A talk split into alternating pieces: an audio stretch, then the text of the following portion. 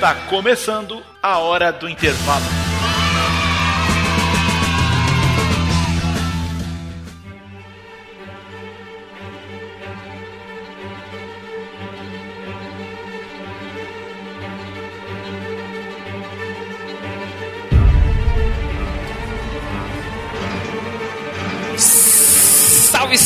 Salve, texugos e texugas de todo o Brasil. É verdade, a voz tá meio diferente, né? A voz assim tá bem diferente. Aqui quem vos fala não é o professor Tiago Trigueiro, porque ele teve um probleminha nas amígdalas e eu acho, inclusive, que tem tudo a ver com a temática desse cast maravilhoso hoje. Que eu não vou nem apresentar o cara agora, vou deixar para apresentar daqui a pouquinho. Mas, como você já deve ter visto no feed desse cast, a gente vai falar sobre um assunto que é bastante pertinente, não somente para a atualidade, mas também como uma temática fundamental dentro das competências de ciências da natureza. Então, se eu fosse você, eu ficava ligado até o finalzinho desse cast. Mas, antes disso, solta o funkzinho aí, Léo. Vamos para os recadinhos da M0.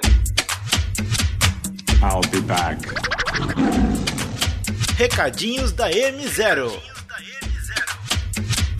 Salve, está salve, está salve, salve, texugos e texugas. Isso foi uma tentativa muito frustrada de fazer um rap, porque Trigueiro não tá aqui, né? Vocês estão sabendo aí que eu já falei 50 vezes. Isso é saudade que bate no meu coração. Ele não tá podendo gravar hoje porque, assim, ironicamente, a gente vai falar sobre vírus e viroses, e ele tá com virose. Tá com a garganta lascada e não vai poder gravar com a gente, mas não se aperreiem, porque os recadinhos da M0 vão ser bem especiais agora. Gente, é o seguinte, eu queria dar recado para vocês, é óbvio, para isso que servem recadinhos, né? Então, assim, eu tenho quatro perguntas que eu acho que o Trigueiro vai conseguir responder com muita perspicácia, com muita eficiência. Primeiro, a M0 é um curso online? Olá, texugos e texugas, todo o Brasil. Esse aqui é Trigueiro morrendo. Eu estou vendo a luz, mas não vou entrar. Tá tudo safo. Não, a M0 não é um curso online. Inclusive, excelente pergunta, Rodrigo. Excelente pergunta. A M0 não é um curso online. A M0 é uma plataforma. Ela é um porto para o vestibulando. O cara vai prestar vestibular, ele não precisa só de aulas. Apesar de que na M0 tem aulas. Ele precisa também de questões, ele precisa de conteúdo didático de várias mídias, ele precisa de conteúdo é, é, lúdico para se divertir, para descontrair. E lá na M0 a gente tem tudo. A gente tem questões, a gente tem PDF, a gente tem é, multi-aulas, podcast, esse podcast maravilhoso. É isso aí. Uma outra pergunta que é bastante perspicaz, eu acho também, é: ela é grátis ou é paga? Porque fica uma galera perguntando, mandando direct aqui no Instagram, dizendo assim: ah, mas é grátis, mas paga. É, tem, mas tá faltando. Como é isso? tem, mas tá faltando. É, isso aí é uma, uma parada, uma crítica que eu recebo muito da galera que não, não entra na M0 pra conhecer, né? Porque a gente sempre divulga a M0 como sendo grátis. Só que o Texugo sócio é pago. Aí é aquele negócio, ah, você tá dizendo que é grátis pra eu entrar lá e quando eu chegar lá eu vou ter que pagar por alguma coisa. Tu vai me dar só uma migalha de graça e o resto é, é pago. Não, cara, não é assim não. Todo o conteúdo da M0 é grátis. Então as questões originais. Toda quinta-feira a gente bota o Texuguinho lá no ar, né? Com 24 questões originais estilo Enem. Você não vai encontrar a resolução no Google, você não vai encontrar uma questão que você já fez. São 24 questões originais. E é de graça. As multi-aulas, de graça. Os podcasts, de graça. Os PDFs, de graça. Você paga só com Medcoin, né? Tudo que a gente produz de conteúdo é de graça. O que é que é pago? Se você quiser ser texugo sócio e não só potencializar a, a sua, o seu aprendizado e a sua aprovação, como ajudar a gente a ajudar mais gente, você vai pagar uma, merreca. Eu vou até dizer o preço. Pode aumentar quando a gente oferecer coisas a mais, mas hoje custa 54 reais por nove meses. São nove, você paga 54 reais por nove meses, não é por mês, é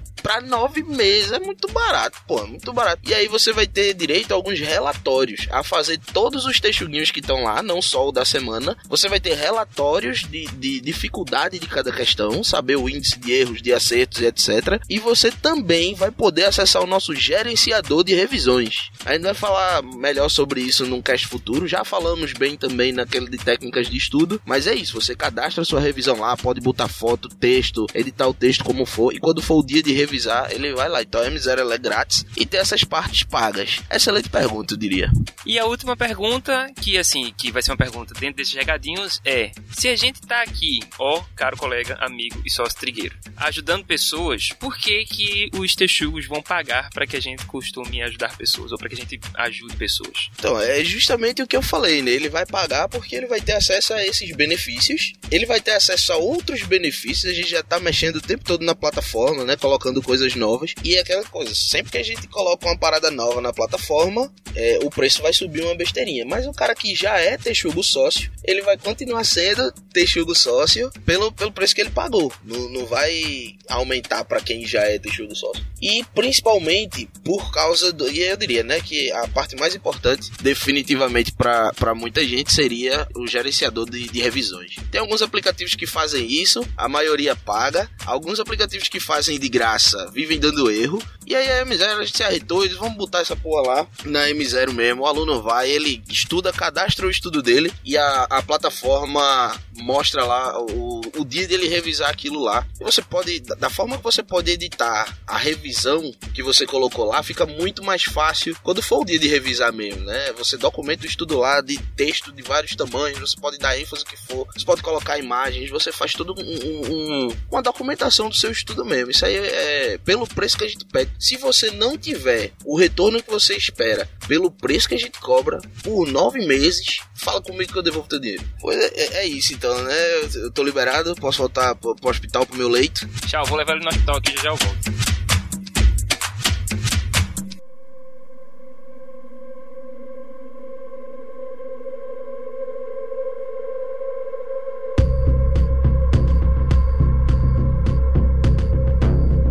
Aí, galera. Depois desses recadinhos maravilhosos, vamos tacar pau nesse carrinho aqui, porque eu acho que a conversa de hoje vai ser muito, muito massa. Não à toa, o cara que a gente chamou hoje para conversar sobre esse assunto que tá bem quente no momento e que também eu acredito, e a gente vai conversar sobre isso agora, que é a temporal, né? A gente vai falar sobre viroses, vai falar sobre tudo que tá inerente a esse processo e uma problemática atual. A gente tá gravando no mês de março de 2020 e o mundo tá vivendo uma crise, entre aspas, e a gente vai conversar sobre esse processo de crise crise? Será que é crise? Será que não é? Será que a gente precisa desse alarde todo? É, a gente tá falando do coronavírus, né? Mas mais na frente a gente vai ver um pouquinho melhor com esse cara que é biólogo da Universidade Federal de Pernambuco, é especialista em engenharia farmacêutica pela Wellcorp, Coreia do Sul. Se eu estiver falando besteira, tu me corrige depois. Mestre em ciências biológicas com ênfase em microbiologia, danos, o bicho é foda. E biotecnologia da UFPE. Além disso, é doutor em inovação terapêutica na área de prospecção de fármacos antimicrobianos e antitumorais na UFPE. E também, como se não sobrasse tempo, né? quase unibanco, quem é velho vai pegar essa referência, é professor do Núcleo de Ciências da Vida da Universidade Federal de Pernambuco. Deu seu salve aí, Mardoni Chagas, esse amigo do coração que teve disponibilidade na sua agenda tão lotada para conversar com a gente sobre esse assunto tão, tão importante. Não, sempre. Olá, pessoal. Olá, Rodrigo. Olá, Trigueiro, né? Que não está nesse momento, mas eu deixo aqui também o meu abraço. E, claro, sempre que você chamar, sempre que precisar, eu estarei aqui. Você é um amigo muito grande. Nunca que eu ia negar um pedido seu.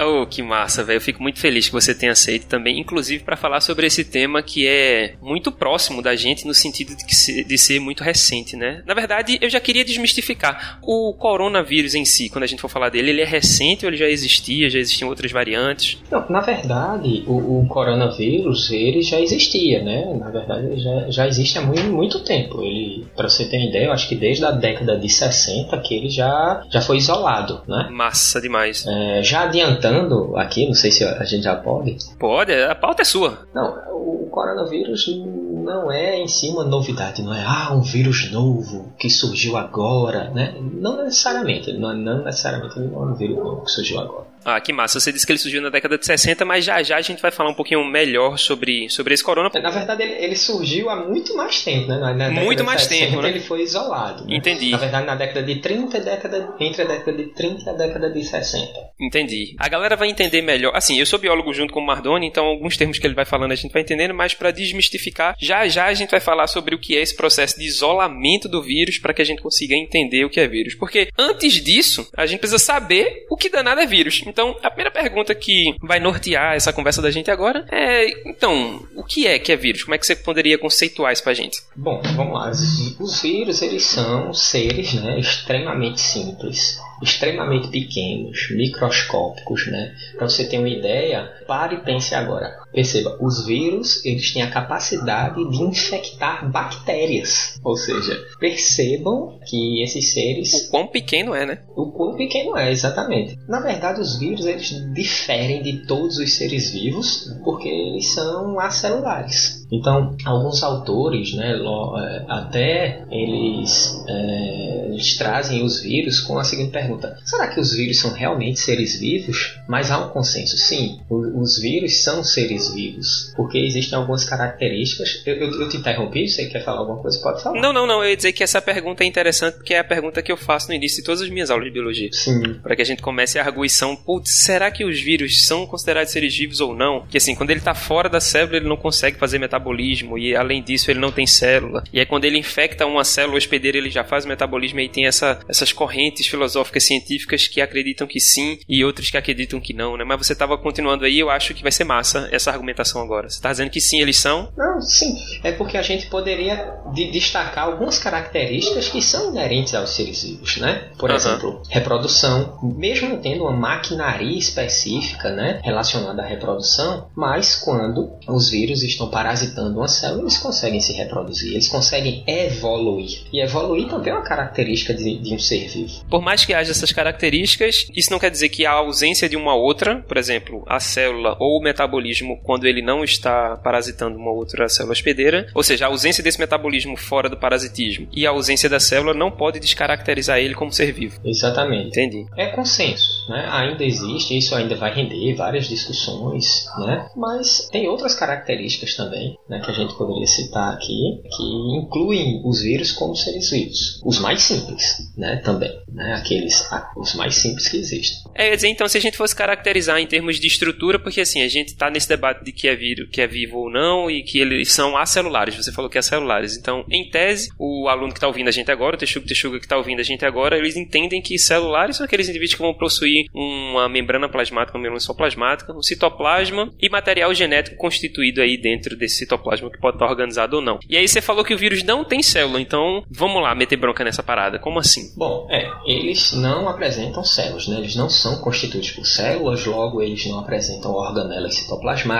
eles não apresentam um núcleo bem definido, longe disso. Se as bactérias, da qual eles infectam as bactérias, as bactérias são procariontes, ou seja, não apresentam um núcleo organizado, um núcleo definido, os vírus que as infectam, o que infecta estas bactérias, eles são muito mais simples, né? Então, a gente poderia colocar agora é, a constituição dos vírus, né? Então, os vírus perfeito, eles são, perfeito. são constituídos por duas classes principais de, de substâncias, né? Bioquimicamente falando. Eles são constituídos pelas proteínas, proteínas estas que são responsáveis pela formação da, da, da sua estrutura do capsômero, né? Uhum. que a gente eh, pode falar um pouco da, dessa estrutura já já, mas o que eu queria dizer é que eles são constituídos por duas classes principais dessas substâncias, que são as proteínas e os ácidos nucleicos. Aí você me pergunta, ah, Mardon, mas eu já, já ouvi falar que os vírus também podem apresentar uma membrana lipoproteica, né? Uhum, por fora do capsídeo e tal. Exatamente, que é o que nós podemos chamar de envoltório, né, de, de envelope Uhum. Com mais precisão assim, nós poderíamos destacar esses, as proteínas, os ácidos nucleicos, né? e também essa membrana é, lipoproteica em alguns vírus. Então, deixa eu, eu, organizar aqui para vocês que estão escutando. Isso, isso é perfeito. Né? E, e escutar assim. Então vamos lá. Os vírus eles são formados basicamente por proteínas, proteínas estas que vão formar uma estrutura que abriga o material genético. Então, a estrutura que vai abrigar o material genético é o capsídeo. E os monômeros que compõem o capsídeo é o que nós chamamos de capsômero. Então, só para falar em outras palavras assim, a gente consegue dizer que de fato, beleza, os vírus eles são desconstituídos de célula, ou seja, eles não possuem célula por suas características básicas. Só lembrando para quem está ouvindo aí que a membrana plasmática, aquela parte mais externa da maioria das células, e aí eu estou excluindo células vegetais e algumas células de fungos, por exemplo, que apresentam outro envoltório que é a parede celular, mas a membrana plasmática, ela é constituída basicamente por duas substâncias bioquímicas, lipídios e proteínas. E aí vocês podem pensar assim: ah, Mardona acabou de falar agora que o vírus ele é constituído por lipídio e proteína, então ele tem membrana plasmática. Não, não confunde aí pato autocupi com entupilco do pato. São duas coisas diferentes. Boa. ele acabou de dizer que existe um invólucro proteico, que é o capsídeo, concorda? Isso Concordo que abriga o material genético. Perfeito. E alguns outros vírus podem apresentar por fora desse invólucro proteico um envelope viral que é constituído à base de lipídios. Não é isso aí? Exatamente. Aí a gente pergunta, e de onde é que vem esse lipídio? Se para vocês, né, que estão nos escutando, acabou de escutar a gente falando que eles são muito simples, né? Uhum, que eles não têm maquinaria bioquímica. A origem, na verdade, desse envelope, dessa membrana lipoproteica, é justamente formada quando a partícula viral é expelida pela célula na qual ele foi formado. Ou seja, esse envelope viral só vem por conta da célula hospedeira que foi infectada por um vírus antecessor a ele. Exatamente. Que Perfeito. doideira, velho. Que doideira. Então é por isso que nem todos os vírus apresentam esse envoltório, certo? E aqueles que apresentam certamente teve sua origem em uma célula da qual ele estava lá parasitando. E quando ele foi expelido, certo? Foi formado esse,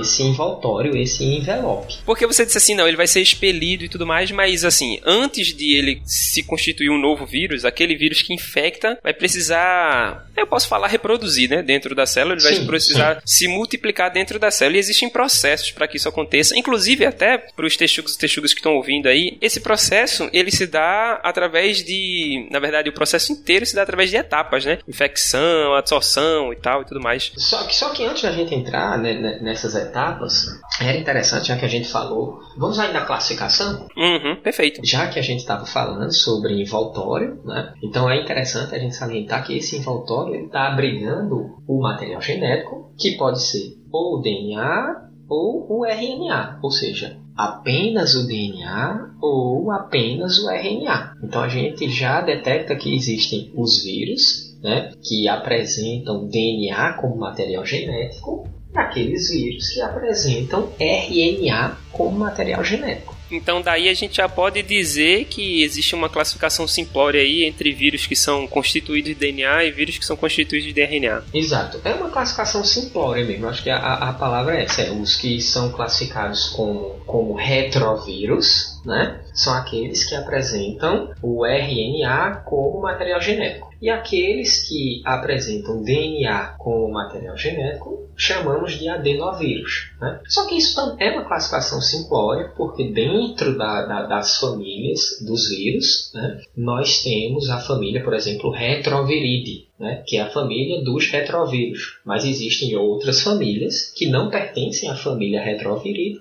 e que também são retrovírus. Mas o que a gente tem que saber é o seguinte: existem vírus que possuem material genético, o RNA, como por exemplo o HIV, né, o vírus do mosaico do tabaco, e existem aqueles vírus que apresentam DNA como material genético, né, como o herpes vírus. Então, os vírus eles podem possuir de fora para dentro Sim. um invólucro proteico e esse invólucro proteico vai proteger, vai constituir, vai dar inclusive a forma a esse vírus, mas ele quando eu falei proteger, ele vai proteger o material genético interno desse vírus, que pode ser um RNA ou um DNA, e aí por conta da existência desse RNA ou desse DNA, a gente consegue caracterizar o vírus como adenovírus e retrovírus. Isso, perfeito. Não é isso aí? E aí a pergunta que, que eu faço assim, beleza, esse, esse danado é tão simples, ele só é material genético e proteína e pode causar, tipo, tantos problemas pra gente, né? Porque a primeira coisa quando eu penso quando eu tô falando de virose é quando eu vou no médico e eu fico puto quando isso acontece, porque eu vou no médico, o cara nem olha pra mim direito e fala assim, ah não, isso aí é uma virose, isso é... Você vai lá e descansa, repousa e tome água. É isso que você precisa fazer. É, se a gente passar, né, pra, pra, pra falar um pouco sobre as viroses em si, mas eu, eu tenho uma sugestão pra gente. Pode falar. Né? Já que antes da gente entrar nas viroses em si, né, era interessante que a gente conhecesse mais um pouco né, Ah, da biologia certeza. dos vírus, né, falar um pouco da sua reprodução, porque a partir daí é que a gente consegue né, falar sobre virose, sobre Entender como é que ela funciona, pelo menos na humanidade, assim, né? A gente tem uma visão tão antropocêntrica da situação. Exatamente. Então o que é que acontece? Como é que seres tão simples, já que nós já vimos, já nós conversamos, na verdade, né? É mania de professor, né, Rodrigo? Que a gente fica apontando. Né? A, gente, a gente acabou de ver aqui agora. Nós já comentamos sobre a estrutura dos vírus, né? Sobre algumas características deles. É, também vale salientar, Rodrigo, que há uma individualidade em torno do, de, de apresentar RNA ou DNA, certo? Uhum. ou DNA ou o RNA do que a gente estava falando anteriormente, mas sobre a reprodução, trazendo. Né? Então, como a gente já falou, os vírus eles não apresentam uma maquinaria bioquímica elaborada, necessária, né? que é, seria importante para traduzir as instruções que nesse material genético está codificado, certo? Então, os vírus precisam necessariamente de uma célula para reproduzir. Então, sem uma célula ele não vai conseguir reproduzir. Por isso que a gente vai chamar os vírus de parasitas intracelulares obrigatórios. Perfeito. Eu gosto de chamar de endoparasitas obrigatórios. Tá errado não, né? Endoparasitas... Não, não, não. Tá não. Né? Pelo contrário. É, é um termo técnico que é utilizado, né? Quando... Até quando, quando vai utilizar assim, em documentos mais formais, certo? Uhum. Pode falar assim, sem problema, né? Ah, massa. E é, é, importante também dizer para que é, eu sei que os vírus querem se reproduzir tal, com o intuito de formar mais partículas virais, mais vírus, mas a gente tem que destacar dois aspectos gerais da reprodução, que é para que reproduzir? A reprodução serve para multiplicar o material genético, certo? E consequentemente é, ampliar o número de partículas virais e esse processo intracelular também é responsável pela síntese das proteínas do capsídeo. Então quer dizer que, assim, até a constituição de fora desse, desse capsídeo aí precisa dessa maquinaria que você chamou, né? Desse arsenal de organelas e de processos que vão literalmente produzir esses, vamos chamar de insumos virais, assim, sei lá, essas proteínas que vão formar esses capsídeos, né? Porque ela não tem a capacidade, o vírus em si, de fazer esse metabolismo fora da célula, né? É, nenhuma, né? Ele não, não tem ribossomos, que é essencial a, a síntese de proteínas, não possui retículo endoplasmático, nada. Né? Sim. Então ele precisa, sem dúvida, assim, necessariamente de uma célula para que ele possa ser duplicado certo? E aí a gente já, já pensa em outra coisa. Por exemplo, alguns vírus eles penetram inteiro na célula hospedeira. Entra proteína, entra material genético, entra tudo. Isso. Só que lá no citoplasma da célula, né, o capsídeo vai ser degradado e o material genético, nesse caso, por exemplo, o DNA, ele vai se incorporar, ele pode se incorporar ao DNA celular, certo?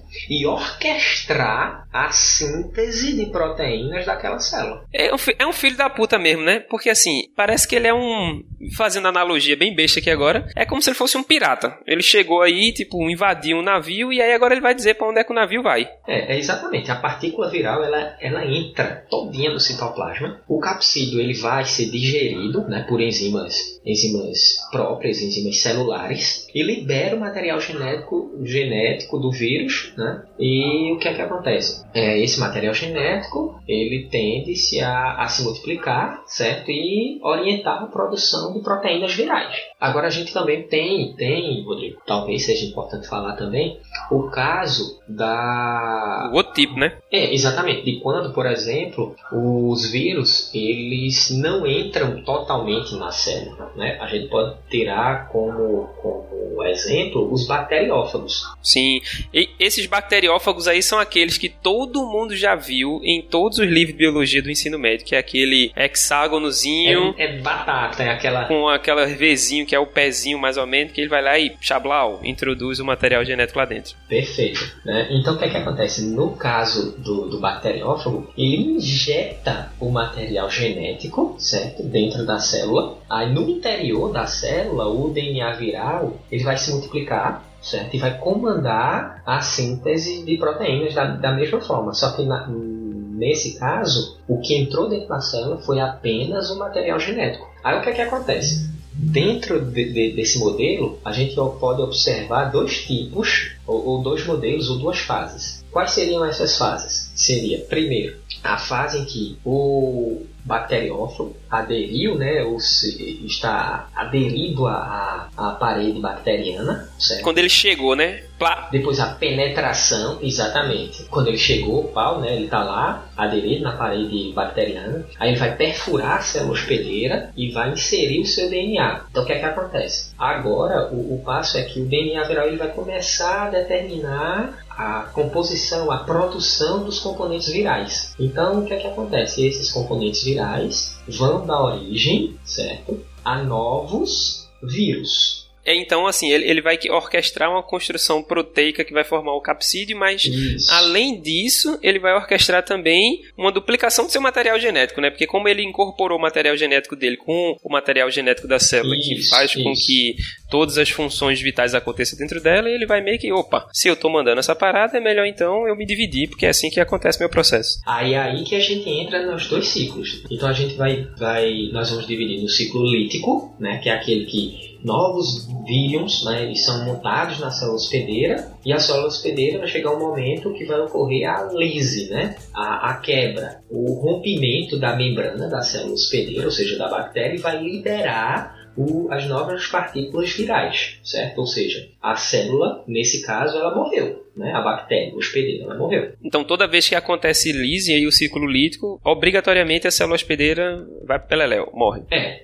obrigatoriamente. Agora, o que, é que a gente pode observar? Pode observar que a bactéria que transporta o DNA viral, ela é uma bactéria que a gente chama de bactéria lisogênica. Então, o que é que acontece? A bactéria lisogênica, como outras bactérias, ela vai começar a se multiplicar. E a gente sabe da facilidade de multiplicação das células bacterianas. Sim, E essa multiplicação vai levar consigo o material genético dos vírus. Isso é muito importante para os vírus. Então, calma. Não é só necessariamente que o vírus vai orquestrar o processo de multiplicação dele dentro da célula, mas antes da célula morrer, pelo fato dela conseguir se reproduzir de forma exponencial, então imagina aí texugo, texugo, um gráfico exponencial, a bactéria também vai meio que ajudar, sem querer, o Isso. processo de reprodução do material genético do vírus. Exatamente. É uma estratégia, né? Eles- se mantêm nativos, Aham. certo? Dentro da bactéria hospedeira, se mantêm nativos, é, temperados, certo? E com isso, à medida que a população bacteriana vai crescendo, certo? Ele vai se disseminando entre essa população. Que foda, hein, velho? Até chegar a um certo momento em que há várias partículas virais e essa estratégia já não seja adotada e ele decida romper, certo? A, a membrana bacteriana, provocando a lise. Entendi. E aí ele vai tomar o seu destino e infectar uma outra célula. Exatamente. E o ciclo continua nesse caso. E o ciclo continua, certo? Então a gente tem a- o ciclo lisogênico, que quando nós temos é, justamente essa, essa adoção dessa estratégia de disseminação pela população bacteriana. Então imagina, né? Ele vai ter várias bactérias na qual o seu material genético está sendo duplicado. Pois é, a propagação da partícula viral vai na medida em que as bactérias vão se dividindo. Exatamente. Só que isso pode acontecer nas, em células que não são bacterianas também, né? No caso da gente, por exemplo, os sintomas provavelmente devem aparecer de uma virose qualquer por conta desse processo, acredito. Sim, agora tem uma particularidade, né? Por exemplo, nas células do que compõem o, o trato respiratório, os vírus eles são expelidos, mas não necessariamente as células morrem, elas são lisadas. Pô, que doideira. Eles saem envelopados. Então, estou aqui com uma determinada gripe, por exemplo, aí eu tenho um espirro, ah, tchim. Trigueiro agora, que tá com a garganta inflamada, provavelmente veio da gripe. Exatamente. Aí o que é que acontece? Não significa que é, é, essas células elas é, morram, nesse caso, né, nesse exemplo que eu dei. Entendi. diferente das bactérias. Mas também pode, pode, pode ocorrer sim, também a, a, a lise celular. Perfeito. Mas esse tipo de vírus aí que tu falou, então, é aquele que vai ter o envelope viral. Porque, se, assim, se ele sai, ele vai carregar um pouquinho do- dos lipídios ali, né? Isso, ele vai ter que passar pela membrana de volta, né? Pra sair. Ele não é ghost, né? Vai passar ali pela... pela... Se bem que algumas células fazem diapedese, mas assim, diapedese é uma outra coisa, não tem nada a ver com esse processo aí. Exato, exato. Né? E, e a gente também pode falar, por exemplo, do, do exemplo clássico, né? Já que a gente falou do bacteriófago, Aham. falar também, pelo menos rapidamente, do, do vírus, né? é, do HIV. Então, o HIV, por exemplo, ele é um. Sim, que, que foi muito abordado, inclusive, é, há cinco anos, que o Enem vem abordando um pouquinho, vez ou outra, até processos genéticos inerentes ao entendimento do HIV. Então é bastante pertinente a gente falar dele também. Então, o, o HIV, né? Ele tem um envelope externo, é, ou seja, ele passa por aquele processo que a gente está falando, de, de quando é expelido e tal. E dentro desse, desse envelope externo, de dentro do capsíleo, a gente pode observar moléculas de RNA, duas moléculas de RNA, veja que interessante, e uma enzima importantíssima, conhecida como transcriptase reversa, transcriptase reversa, que é a enzima responsável por fazer essa, digamos, conversão do material genético do HIV, que é um retrovírus, ou seja, do RNA, Uhum. em DNA. né? Porque lembrando, né, lá da, da de síntese de, de, proteínas, né? Lembrando que o processo é, é o seguinte, é o partir do DNA que é sintetizado o RNA. Exatamente. Nesse caso não. Nesse caso os vírus eles são constituídos por RNA e a ideia é compor um DNA a partir do RNA. Porque aí fica muito mais fácil de controlar a célula depois. Exatamente. E aí a partir agora, né, do DNA sintetizado, certo? A partir desse DNA sintetizado, esse DNA ele vai penetrar no núcleo da célula hospedeira e se integrar aos cromossomos da célula hospedeira. Caraca, isso é muita doideira, velho. Porque, assim, além dele penetrar no citoplasma, ele ainda tem essa capacidade uhum. de se transformar, vamos dizer assim, né? Em uma outra molécula que fique mais fácil até pro núcleo dizer assim: opa, que parada é essa aqui que tá entrando diferente? Não, tá entrando uma coisa igual, entre aspas, parecida, mas isso aí vai meio que burlar porque o código é diferente, né? Exatamente. Então, vamos lá, ele tem RNA, a transcriptase reversa atua justamente na formação do DNA, agora é um DNA viral, que ele não tinha originalmente certo? Uhum. Esse DNA ele vai é, ser, é, vai penetrar, né, lá no, no núcleo, certo? Vai se integrar aos cromossomos da célula hospedeira e aquele DNA viral vai agora orientar a produção de mais moléculas de RNA. Que doideira, né, velho? RNA esse que vai servir de material genético para novos vírus. Meu irmão, vê só que, bicho, isso aí é muito arretado bioquimicamente falando. Aí o que é que a gente poderia destacar? Deixa, perceba, qual foi a enzima que eu falei que era bastante importante nesse caso né, do retrovírus, né, do do exemplo né, que nós citamos do HIV. Transcriptase reversa. Transcriptase reversa, exatamente. E é aí um dos alvos, né, um dos, não é, o, não é o único, mas é um dos alvos né, de fármacos, por exemplo, que atuam né, no controle da multiplicação desses vírus. Poxa, então quer dizer que se eu tomar uma coristina D, um apracu, ele está atuando lá na transcriptase reversa? Não, não, não, não. Muito mais, muito mais complexo. Né? Se você utilizar, por exemplo, né, o paciente utilizar, por exemplo, aquele fármaco muito conhecido no coquetel anti-AIDS, que é o AZT. Sim. Então esse é um fármaco que ele inibe a atividade da transcriptase reversa. Entendi. E a inibição da transcriptase reversa está diretamente relacionada à limitação da multiplicação do vírus. Ele é meio que um, um interruptor desligando, dizer assim, ó, bicho, agora tu não vai mais não, porque o processo não vai existir. Exato, perfeito. Uhum. Então são fármacos inibidores da transcriptase reversa. Entendi. Sem transcriptase reversa, o RNA não consegue ser convertido para DNA o DNA não vai migrar o cromossomo da célula hospedeira e, consequentemente, ele não vai orientar a formação de novos RNAs com orientação viral. Perfeito. Isso aí, inclusive, assim, esse processo da transcriptase reversa tem esse nome porque é reverso ao ciclo normal. Se a gente lembrar, o DNA ele pode replicar e formar novas moléculas de DNAs, mas imagine que eu estivesse falando em árabe aqui para vocês e eu dissesse assim, traduz aí.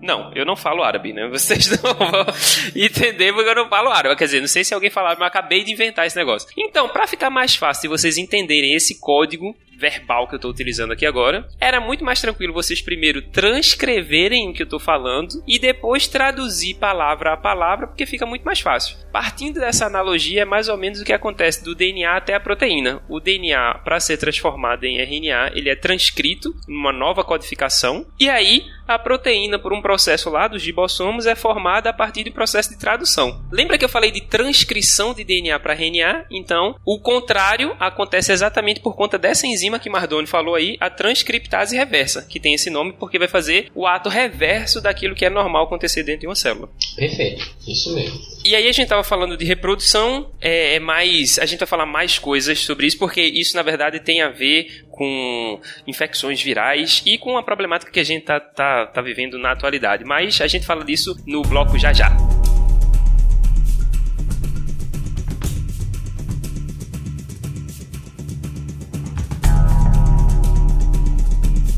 Massa, a gente voltou aqui agora, a gente já entendeu, bicho. Assim, nesses 30 minutos que a gente tá conversando aqui agora, a gente já aprendeu um bocado de coisa. Já aprendeu o que é vírus, já aprendeu como é que é a estrutura desse vírus, já aprendeu como é que esses vírus trans...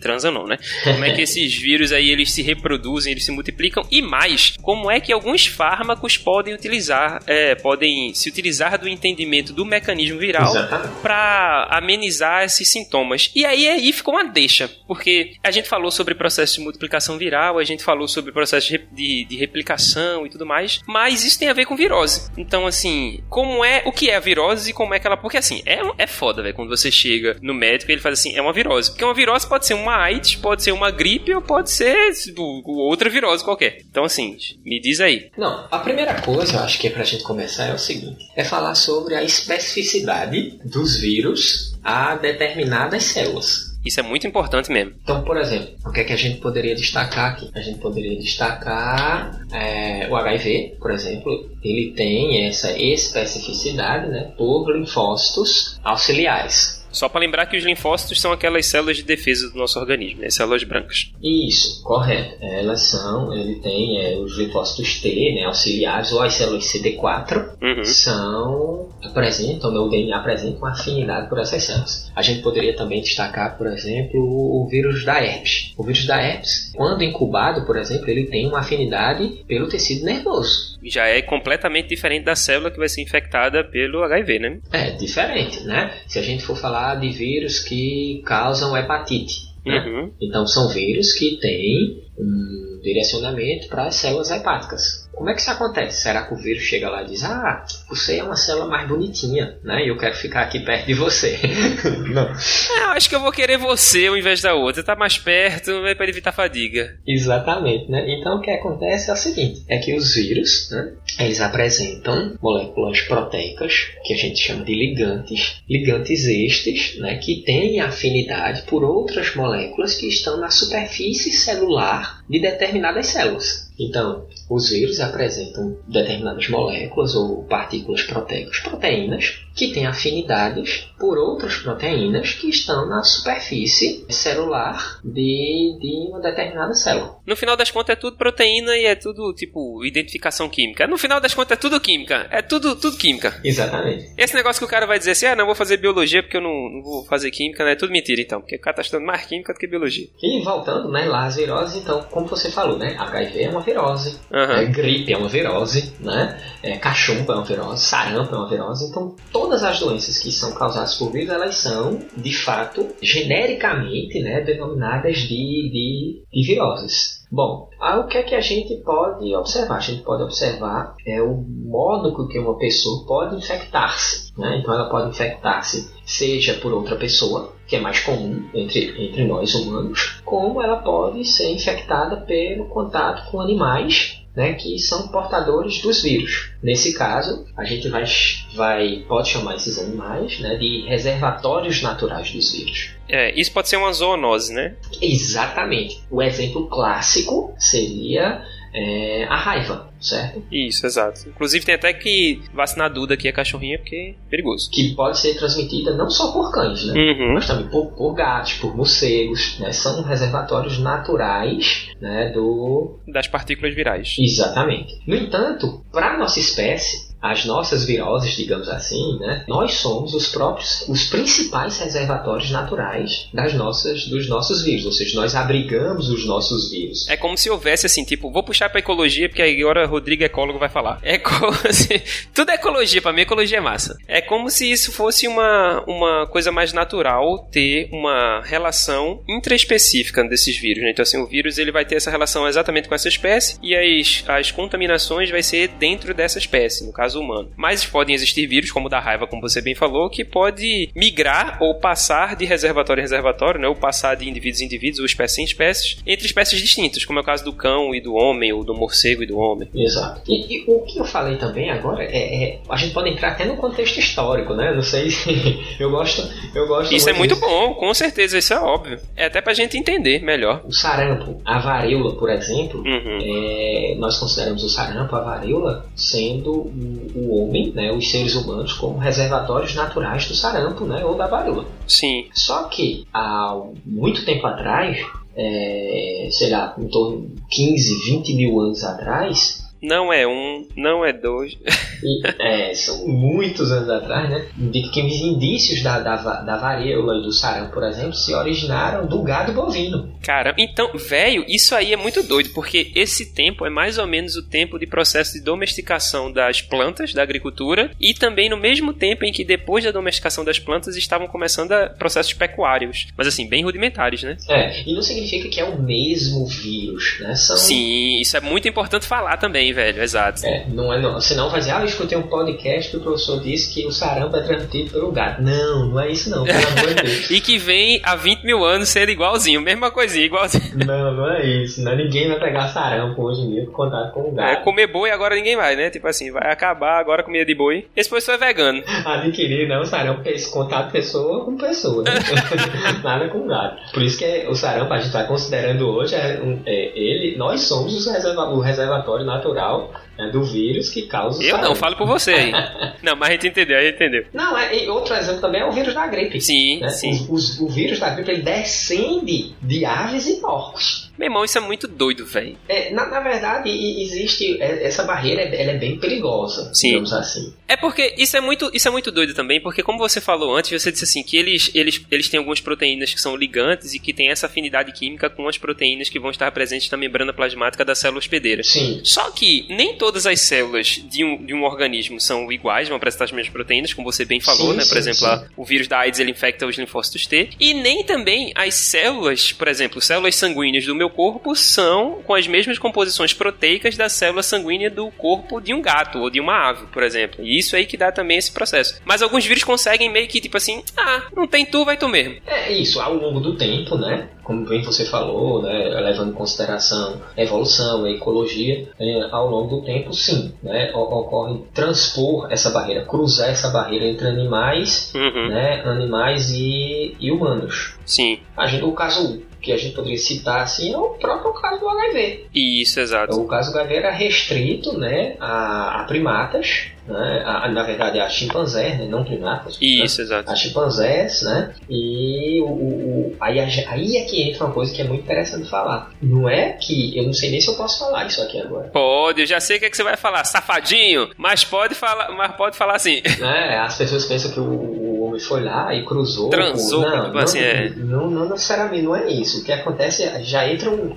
que a gente tem que acender uma luz vermelha uhum. em relação ao a proteção do meio ambiente, justamente com isso. Isso, exato. Então, o que é que acontece? O desmatamento, as guerras, o, o, crescimento populacional na África. Humano, leia-se crescimento populacional humano. Crescimento populacional humano, né, a, a, invasão de certos ambientes que antes era dominado por, por animais, por exemplo, por uma certa espécie. Né? Então, assim, a gente meio que invadiu, diminuiu o nicho realizado desses indivíduos, aí a merda aconteceu. Aí o que, é que a gente conseguiu? A gente conseguiu, exatamente, a gente conseguiu diminuir esse espaço entre, entre as espécies. E quando a gente diminui esse espaço entre as espécies, a probabilidade da transmissão, principalmente espécies né, que são próximas, né, que a gente está falando de chimpanzés e do homem. Sabe porque imagina, assim, se o espaço físico for grande, a probabilidade de interação entre o chimpanzé e um homem é muito diminuto. Mas à medida em que a gente vai diminuindo esse espaço físico, a probabilidade de haver interação entre essas duas espécies aumenta. E a gente está falando isso ao longo de anos. E uma outra coisa que é muito massa é que se você lembrar o que Mardoni falou no bloco anterior, os vírus eles têm a capacidade de alterar o seu processo, o seu material genético a partir do processo de divisão. O DNA das células vão se interligar com o DNA dos vírus e isso pode provocar até certas mutações dentro daquela espécie viral. Sim, claro.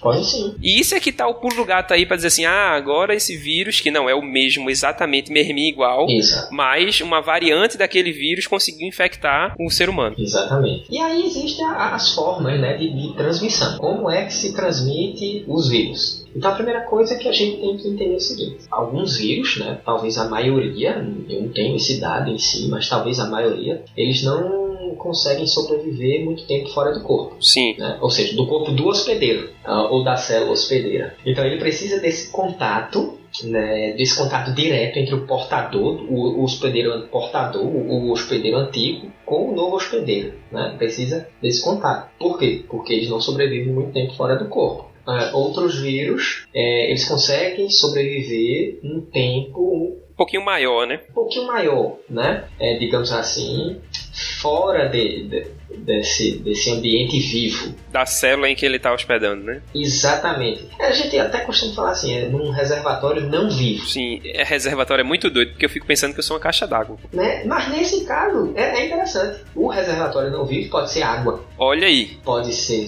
o próprio solo, pode ser esgoto. Pode ser uma maçaneta da porta aí, no caso da gripe. Eita, o cara espirrou na mão, pegou na maçaneta. É. Ninguém vai abrir agora a maçaneta com a mão, vai ficar todo mundo abrindo com o cotovelo. Apesar, é isso que eu vou dizer, esse, esse seu exemplo da maçaneta é importante, é, mas geralmente esses vírus, da, eles não sobrevivem uhum. muito tempo. Sobrevivem. Se você espirrar e tocar na maçaneta e outro cara for lá e tocar também, o próprio coronavírus ele pode ser transmitido assim. Mas esse que eu estou falando, um reservatório de ambiente não vivo, é que ele pode viver muito tempo mesmo. Ele pode estar lá no esgoto muito tempo. Assim, a gente não tem nem como mensurar direito, né? Estimar, exatamente. Né? Ele pode viver muito tempo. Aí a gente pode dividir aqueles vírus né, que não sobrevivem muito tempo fora do corpo, ou seja, fora do, do, portador, dentro desses que não conseguem sobreviver muito tempo fora do portador, como é que é, isso é uma forma de transmissão. É, porque a estratégia dele de sobrevivência, entre aspas, aí é tipo sobreviver um pouquinho mais fora disso, e isso ele pode utilizar como uma estratégia de multiplicação. E aí, essa multiplicação é que vai estar tá na transmissão também. Exato. E como é que ocorre esse contágio? Pode ocorrer desde o simples toque, vai fechar uma pessoa com herpes, por exemplo. Meu Deus do céu, tu falar isso depois do carnaval era pra ter falado isso antes. Porque o que tem texugo, texugo agora olhando a boca pra ver se tem, meu Deus do céu, coitado. Então, pelo simples toque, no caso da herpes, né, outros por meio de secreções, por exemplo, na saliva, no caso da raiva, uhum. outros através do, de fluidos corporais, como esperma, como sangue, né, que é o caso do HIV, outros através de, de, de outros fluidos, né, como gotículas de, de muco, né, que são expelidas durante a própria fala, né, não precisa nem tossir perto da, da pessoa. Enquanto a gente tá falando, tá saindo de respingo, né? E, exatamente. Então, são esses tipos de. Enquanto aqueles que conseguem sobreviver naquele ambiente não vivo como água, solo, são relacionados principalmente aos vírus que causam as gastroenterites. Sim. Então são aqueles vírus que você pode ter utilizado por, por água contaminada, né? É, a própria poliomielite. A poliomielite é um vírus e ela é um desses vírus que pode estar no, no solo, né? nas fezes? Na, na, no esgoto, a hepatite A, a hepatite E. São todos vírus aí que são meio que Chuck Norris. Eles podem, eita, daqui a pouco eu vou, mas se me der um tempo eu vou também. Aí, tá, é, é, essa é a importância, né, de lavar bem as mãos após, os, após ir ao banheiro, né? Após o esgoto. Caso você vá ao esgoto, é interessante que você lave bastante as mãos, inclusive o resto do seu corpo inteiro. É, não só por isso, não só pelos não vírus, só né? por uma possível gastroenterite, que você pode morrer por uma outra coisa. É, agora, uma coisa muito importante, até para a região da gente, né? A região Nordeste, né? Sim. É, que desde 2015 né, foi o, o cume, né? Eu acho que as pessoas começaram a, a, a se importar com as chamadas arboviroses, certo? Isso, exato. Justamente a partir de 2015, né, com o aparecimento do Zika vírus, né? Então, porque até agora a gente falou nas formas de contágio, né, que seria desde o contato com partículas virais, ou melhor, com partículas de muco, com, com sangue. Saliva, sangue, secreções, com né? água, né? No caso da, daqueles outros vírus que conseguem viver fora do corpo por um tempo mais, mais prolongado. Só que um meio de propagação muito interessante importante do ponto de vista biológico, médico, né? Seria a transmissão por meio de vetores animais. Dentro desses vetores animais, a gente destaca, sem dúvida, os insetos. Isso, aí é importantíssimo, né? Mosquitinho, mosquitinho pique. É, exato, né? Sendo conhecido, né, dentro desses, os arbovírus, né? É, é, os arbovírus eles têm esse nome justamente porque eles utilizam como vetor os artrópodes. Aí, aí eu discordo, porque devia ser artropovírus, porque arbovírus para mim eu lembro de árvore. é, porque, é muito é porque grande, mas assim, enfim. Ar vem de artrópodes, artrópodes, né? Sim. Aí o bo vem de Body. bonds, não sei Não, de brincadeira. né? E vírus de vírus mesmo, né? Sim. Eu Ah, é então ar- faz- Arthropo, arthropod born vi- virus, né? É, o nascimento, né? É verdade, faz sentido, faz sentido. Então, alguns mosquitos hematófagos, por exemplo, eles conseguem adquirir esse vírus, né? Sugando o sangue de uma pessoa contaminada. Isso é doido. Então, ali meio que são vetores, literalmente, né? A gente pode dizer que eles são vetores virais. Exato, são vetores. Aí o vírus reproduz no corpo né, desse vetor, desse inseto, e ele consegue depois inocular esse vírus, pode conseguir inocular esse vírus No outro é, reservatório. em outras pessoas. Exatamente. Aí a gente poderia destacar aqui a dengue, gente poderia destacar chikungunya, o zika vírus, né? O Zika vírus, né, a febre amarela. Então, o Aedes aegypti, ele realmente ele deve ser um vetor muito bom, né? Deve ser um hotel cinco estrelas, né? O Aedes aegypti, ele é, é um grande, é um hostel, né? Um grande hostel. Assim, a galera que tá aí de vírus perdida, se quiser vir pra cá, eu tô aceitando aqui, eu tô Perfeito, né? Então, transmitindo essas todo são as chamadas arboviroses, né?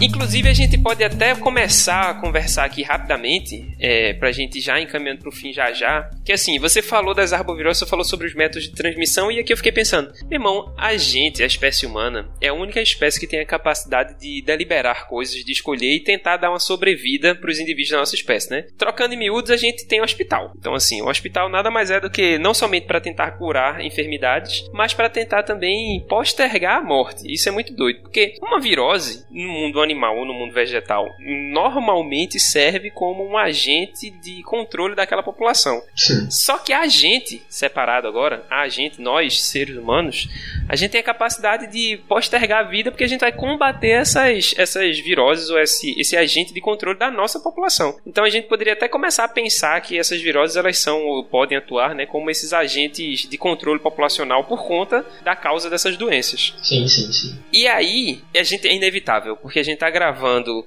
no dia 8 de março, é, gravando no domingo aí, ó, tá vendo Mardão disponibilizando o tempinho dele aqui, 10 horas da noite do domingo, o cara tá gravando comigo. E 8 de março é um momento em que o mundo tá preocupadaço com uma virose que tá aí, tipo, no mundo inteiro, começou lá na, na Oceania, né, na Ásia, que diga, perdão, e aí tá vindo pra cá, tá aquela confusão que é o coronavírus, que não, não tem nada a ver com a marca de cerveja. Inclusive, vale salientar que a quantidade de ações da cerveja Corona caiu vertiginosamente por conta do nome diabólico desse vírus aí do coronavírus. A gente pode falar um pouquinho rapidamente sobre ele, sobre os tipos de corona, sobre quais são os sintomas. Ah, Já, já que você trouxe, né, é- é- esse dado sobre a cerveja, Aham. né, é, é, se é que isso é um dado, né, mas se você falou corona, o, o nome coronavírus, ele, ele é justamente porque a, a observação, né, do, desse vírus, né, depois de isolado, Aham. observa-se que o seu capsídeo, ele tem uma forma bem parecida com a coroa. Aí o nome corona, olha aí. Aí, por, i- por isso o nome corona. Nada a ver com a cerveja, viu? Nada a ver com cerveja, né? Então a galera que gosta de tomar uma cervejinha corona, Exatamente. pode tomar essa cervejinha corona tranquilo. Tranquilo, né?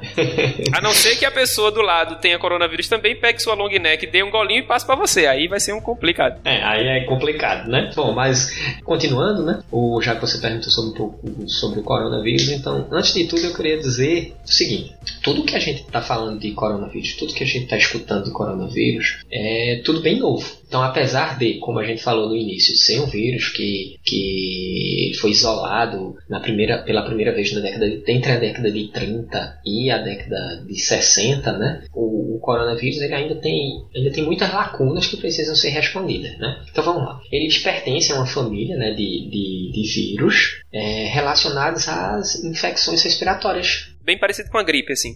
é, é pra você ter uma ideia, a maioria das pessoas, principalmente as crianças pequenas, já podem ter se infectado com coronavírus, com coronavírus né? Suas formas mais, mais normais. Né? E não sabe que foi corona. Porque quando a gente fala coronavírus, não significa que a- a- as pessoas estão realmente né, tratando o coronavírus como se fosse uma coisa nova.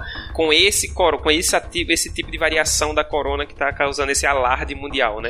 É, mas na verdade, a, a- é- essa família né, de, de vírus, se eu não me engano, o, a família dela, se eu não me engano, não, a família dela é a coronaviridae. Aham. E a coronavíride tem representantes, muitos representantes, a gente poderia destacar os alfas, coronavírus, os beta coronavírus, e eles já, já são, para você ter uma ideia, se você colocar na internet for pesquisar sobre coronavírus antes desse, desse fato, antes de dezembro de, de 2019, a gente ia ver assim, representantes dessa espécie estão relacionados a resfriado comum. Sim, olha aí que doideira. Então quer dizer que rolou alguma coisa aí diferente dessa cepa anterior para essa de agora. Exatamente. É aí que entra até a nomenclatura, né? Por exemplo, se a gente voltar um pouco mais atrás, é, talvez é, nós podemos lembrar que aconteceu né, um, um, episódio bem parecido com o que a gente está passando agora com o coronavírus, também na China, uhum. que era o SARS, né? Sim. É síndrome aguda, é, ou melhor, síndrome, síndrome respiratória aguda grave. Isso. SARS, né? CoV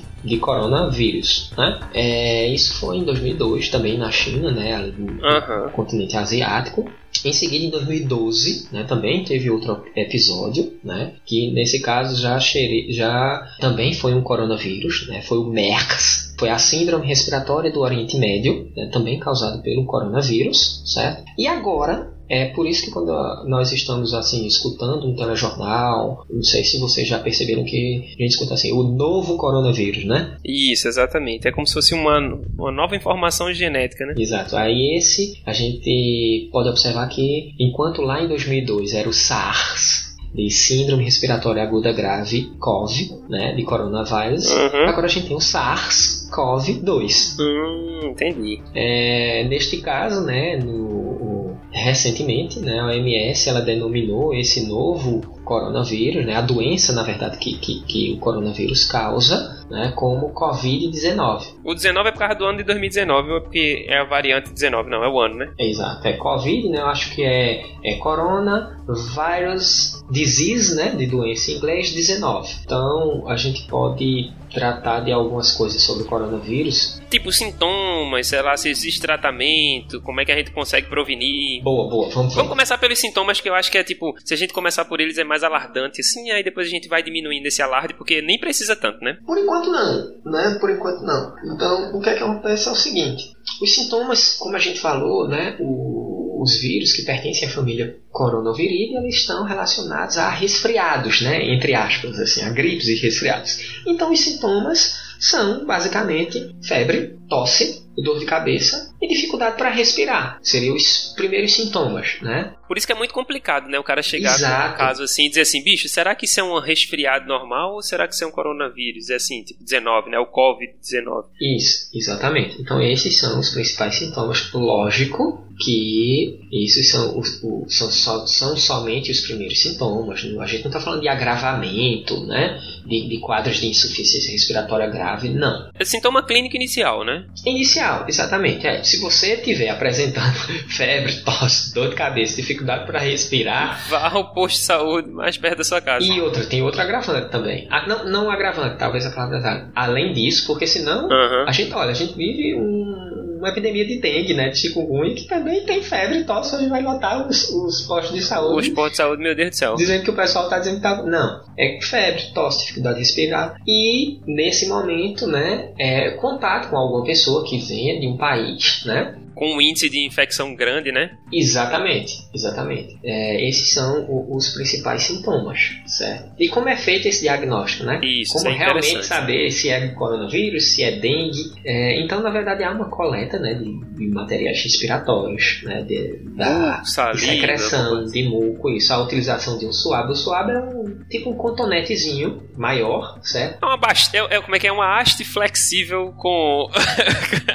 Essa haste flexível, né? Haste Exato. flexível com um pedaço de algodão na ponta, né? Exatamente, e faz essa, essa coleta e envia para fazer um exame, um exame da biologia molecular, em que utiliza-se um método de biologia molecular, que é, a maioria das vezes, uma RT-PCR. É como se fosse a impressão digital do bicho, do, do vírus lá. Exatamente. Então, assim, como ele não tem digital em si, mas ele vai ter uma impressão molecular, que é o DNA lá, né? O RNA. Isso. Nesse caso, Vale destacar que o coronavírus é um retrovírus. Show de bola. Então, RNA, material genético. Exatamente. É, logo, ele vai poder ser detectado a partir de uma RT-PCR. Isso. É, na verdade, a RT-PCR é o seguinte: você vai utilizar aquela amostra como molde a PCR em si, e aquele molde ele vai interagir numa máquina, num ciclador, termociclador, com nucleotídeos livres. Pronto, então assim, no, no, no, pra galera entender, porque assim, a galera já tá desesperada agora. Meu Deus do céu, eu tô ouvindo isso aqui, ai ai ai. Assim, não precisa se preocupar, porque assim, isso aí é só, são nomes técnicos, obviamente, que são importantes para que a gente consiga entender que existe uma, uma, diagnóstico, uma diagnose é, molecular a nível da molécula de RNA e quem consegue fazer essa, esse diagnóstico a nível molecular é essa, essa substância, essa técnica, na verdade, de prolongamento do RNA feito a partir de uma substância X. Exato. Eu tenho um molde, imagina que você tem um molde aí, certo? Você tem cinco dedos e você tem dedos de luvas. Isso, exato. Então esses dedos de luz vão ficar ali meio que pareados e a partir daí você consegue amplificar, ter uma quantidade maior e esclarecer. E a gente sai botando luva na mão da galera. A luva que bater na mão é a mão que é daquela é a mão que é parecida com aquela luva, não é isso? Faz assim, quem quiser entender um pouco sobre PCR, RT-PCR, é, depois dá uma olhadinha que você vê não, não é nada. Não é difícil, não, é difícil, não né? né? Bom, esse é o método diagnóstico, e aí, sabendo, por exemplo, que o cara vai, foi diagnosticado, a pessoa foi diagnosticada agora com Covid-19, como é que a gente consegue tratar e depois como é que a gente consegue se. Pre... Ah, não, se prevenir a gente já falou, né? Porque a gente já falou sobre prevenções de, de viroses respiratórias e partindo do pressuposto que ela é. É, a primeira coisa é assim, a incubação, né? Uhum. Porque a gente falou dos sintomas, mas esses sintomas aparecem quando? Eu estou conversando com você, você está infectado com coronavírus, então significa que agora eu vou começar a espirrar, ter febre, dor de cabeça? Não. Caldo de cana, né? Não, existe um período de incubação que é a incubação. Incubação é o tempo, né? Que leva até o aparecimento dos primeiros sintomas. Sim, sim, sim. Então esse período de incubação, acredita-se, por que eu tô falando acredita-se? É porque ainda, tudo que a gente tá falando sobre o corona, o Covid-19, né? O, corona, o novo coronavírus, Isso. está relacionado aquela, aquele caso que a gente falou em 2002. Uhum. Então, a partir dali é que estão se extraindo os dados para levantar essas primeiras informações. Então, naquele caso, os primeiros sintomas, ou seja, eles aparecem entre o segundo e o décimo quarto dia de infecção. Entendi. De 2 a 14 dias, ou seja, sei lá, de uma a duas semanas. Entre duas semanas, o, o, os sintomas vão começar a aparecer. Aqueles sintomas respiratórios, né? Isso. E como é que se transmitem, né? Como é que você pode adquirir o, o novo coronavírus? Ligando para o número zero. Não, brincadeira. Através de gotículas de saliva, espirro, tosse, secreção, né? O famoso um catarro, né? Catarro. O, o próprio contato pessoal próximo, quando eu falo isso, é o aperto de mão, né? Então você apertou, o cara foi lá, espirrou na mão dele, certo? Depois apertou sua mão, depois você lá levou sua mão ao seu nariz, coçou seu olho. O, contra... o contato entre essas secreções aí é que pode ser o problema, né? Só que aí essa secreção pode ser vetorada pela mão. E objetos, né? Exato. Eu acho que a gente falou, o cara foi lá, espirrou lá, né? Pegou no celular. Na maçaneta, sei lá, celular. Aí depois tu disse, deixa eu ver aqui uma coisa do seu celular. Você vai lá, pega, uhum. né? De novo. Então é por isso a importância, né, já que a importância do de, da lavagem das mãos. Quando você sai de um esgoto também é muito importante já falar. né? Lavagem das mãos, acho que na ausência, né, se você não puder lavar a mão naquele momento, utilizar álcool 70%. Álcool gel resolve também, né? É, a, a, ajuda também. Tem um, um, uma revista recentemente, quando eu falo recentemente, é bem recentemente, faz uns 10 dias que já publicou né, da, da efetividade, da, da, eficácia, na verdade, do álcool em relação ao coronavírus. É grande, é alto? É, é muito alto. Então ele reduz o tempo de vida, que já é curto, fora do corpo humano, né? É, reduz o tempo de vida a praticamente um minuto. Caramba, é muito doideira, né? Exatamente. Então você utilizou lá o, o, o álcool. É, é, mais ou menos. Eu sempre prefiro lavar as mãos. Aham, uhum, né? é mais negócio não, lavar as mãos, né? É, lavar as mãos, lavar bem as mãos. Não é, não é aquela lavagem de mão. Passou uma água, eita. É, não, lavar a mão bem lavada mesmo. Pra quem não sabe, assiste lá depois o Castelo Ratibum com um rato. Assim, a galera não vai lembrar porque não é da época dele. Tô 30 anos falando sobre o Castelo Ratibum. Mas tem que lavar a mão mesmo, velho. Tipo assim, lavar a mão é uma dos, das prevenções melhores, assim. É, e tratamento não existe, né? Ou seja, meu querido, você tá com coronavírus aí, você ajoelha e reza, porque... não, brincadeira. Você vai ao hospital e aí o hospital ele vai tentar amenizar os sintomas, né? E a letalidade é baixa, a letalidade é baixa. Isso. Os dados que é, vale ressaltar também, que a gente está falando aqui são dados né, repassados, são informações repassadas pela Organização Mundial de Saúde e pelo Ministério da Saúde do Brasil. Isso, inclusive se você quiser mais detalhes aí, a gente vai deixar no, no feed desse podcast alguns links que vocês podem entrar em contato aí. Ah, é ótimo, perfeito. É, é muito melhor do que o zap da tia, né, o zap da avó, né, então...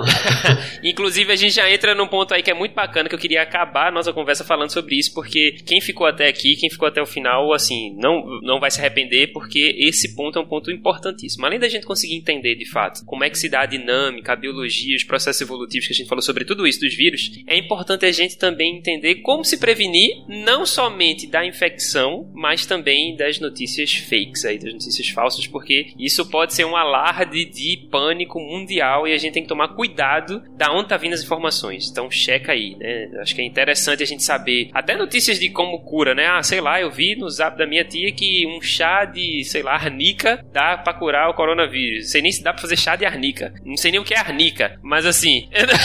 então não há tratamento ainda, né? Ainda não foi desenvolvida uma vacina. Então o que, o que o que estão fazendo aqui é tratar os sintomas, né? Tratar a dor, tratar a febre, tratar a dor na garganta, né? Em alguns casos oxigenoterapia, mas em relação às notícias fakes, é, ainda não há cura, não há chá de hortelã, chá de menta, né? É, álcool com bebida álcool com bebida alcoólica foi ótimo, né? Bebida alcoólica com limão. Esse aí gosta, viu? bebida...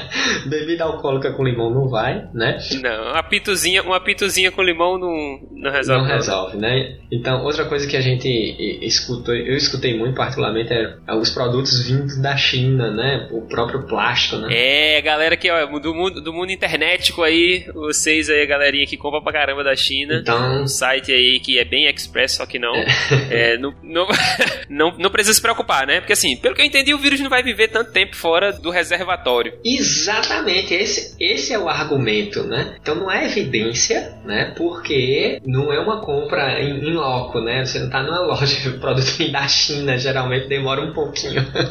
não é pelo, pelo nome da loja ser não sei o que lazinho Express que vai chegar, tipo, literalmente Express. Vai demorar talvez uns seis meses para chegar. Então, isso aí, meu Deus do céu, né? Que vírus miserável era esse, hein? E para aqueles também que adoram a teoria da conspiração, né? Também o corona não tem semelhança com HIV. Meu Deus, já chegou aí, foi? É, já chegou aqui. Então, não há, não há registro científico nenhum né, que indique inserções semelhantes do HIV com nenhuma das sequências do novo coronavírus. Meu Deus, ó, não sei não, o que, é que a galera faz, viu? pelo amor de Deus. Eu não sei se é para vender notícia. Eu fico pensando, porra, será que é a mídia que faz essa parada para vender notícia? Ou será. Porque assim, deve ter algum grupo, por exemplo. Beleza, que a gente tá vivendo no mundo, num, num contexto histórico-político brasileiro que a gente não precisa, não pode nem mais duvidar das coisas, né? Porque as mensagens elas surgem Exato. até de quem não existe. Mas assim, não é possível, deve existir um grupo de pessoas assim, hum, tô fazendo nada, vou fazer um cartãozinho de bom dia pro meu grupo das tias e o outro para falar sobre merda do, do, de coisas que não tem nada a ver, que é tipo métodos de cura a partir de chá de arnica que nem dá para fazer, né? Ou então de plástico bolha vindo da China. Então isso é também um, um...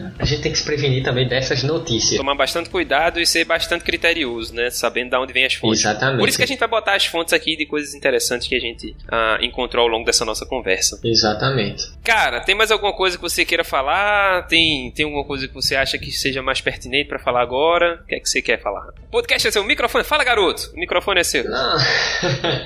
não, não é. O que a gente poderia falar aqui também seria o, o seguinte.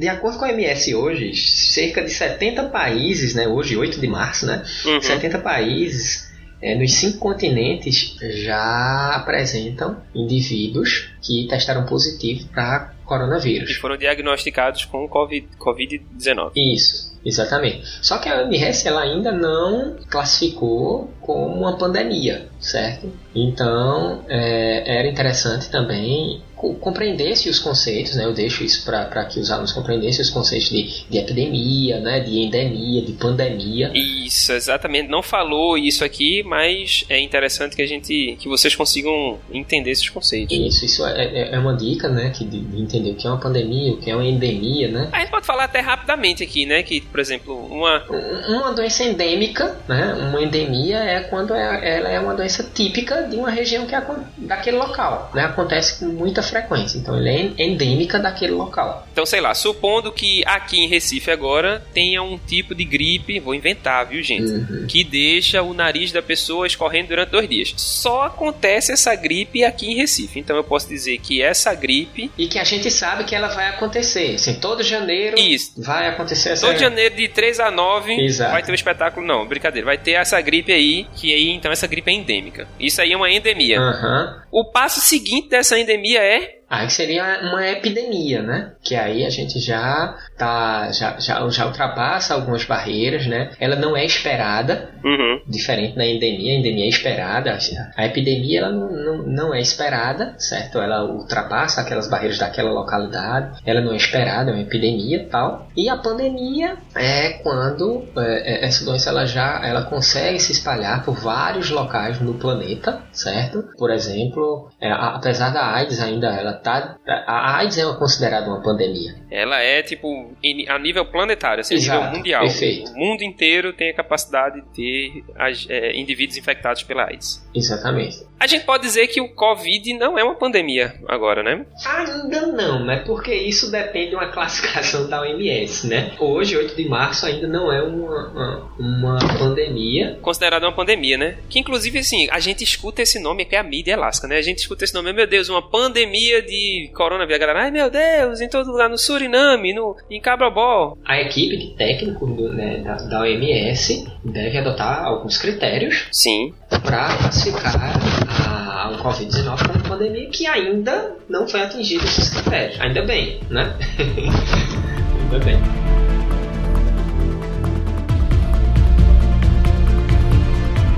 Eu, eu queria agradecer né, o convite, né? Você, Rodrigo. Você, sempre que você precisar, a gente está aqui para debater junto, né? Na verdade, é, eu aprendo muito toda vez que eu falo sobre um determinado tema. Com uma pessoa feito você, eu aprendo muito, aprendo muito com você. Sempre aprendi. E eu queria agradecer quando precisar, eu estou à disposição. Rapaz, é sempre bom ter amigos, viu? Quem tem amigo na vida tem tudo. né? Eu que digo é isso.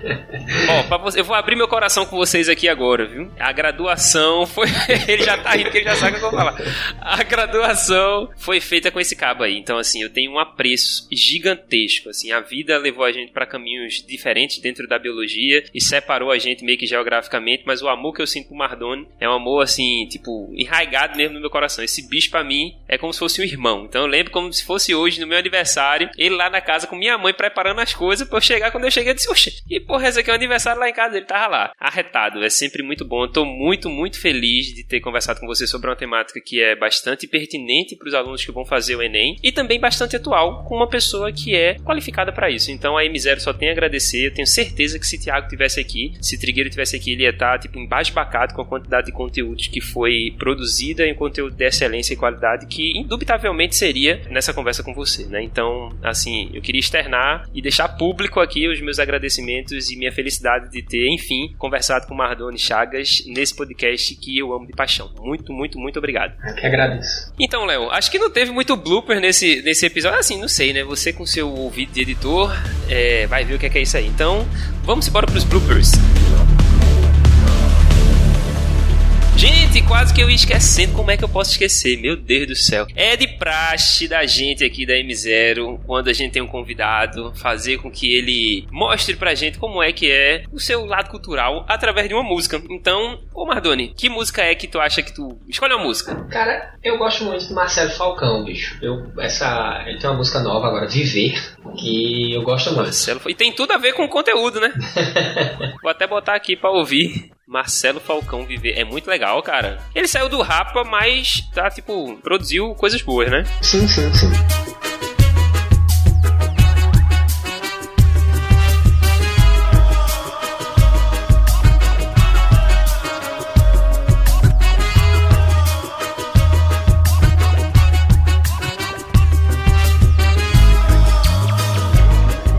Vou ler um texto de Trigueiro depois aqui pra gente, porque ele tá com muita inveja dessa gravação. Ele disse que ele perdeu o otário, né? Porque a conversa é massa. É isso. Mas, Duas disso. Eita, né? Travou aqui. Então ele precisa. não, tudo bem, tá, tá. Esse vai pra. Vai pros bloopers. pra- É, exatamente. Meu Deus, esse meu sotaque, né? Esse meu sotaque. Vai ser maravilhoso, é muito bom, pô.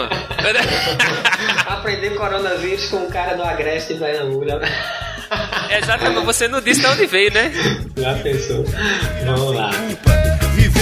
É fazer parte da família. Viver é uma. Tu disse pra escolher uma música, bicho? Escolhi a música aqui. Eita, é verdade, eu música. Não, esqueci.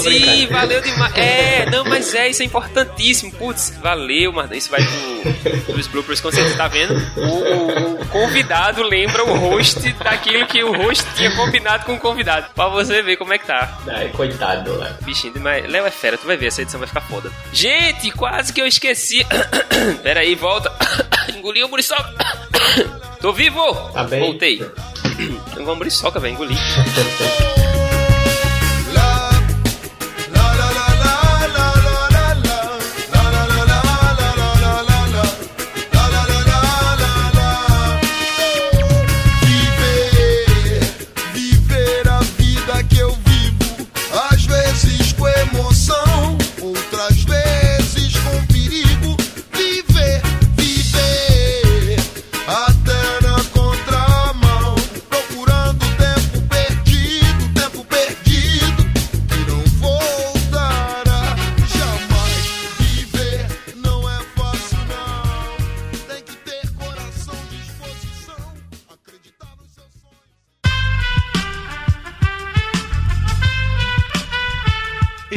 podcast foi editado por Aerolitos Edição Inteligente.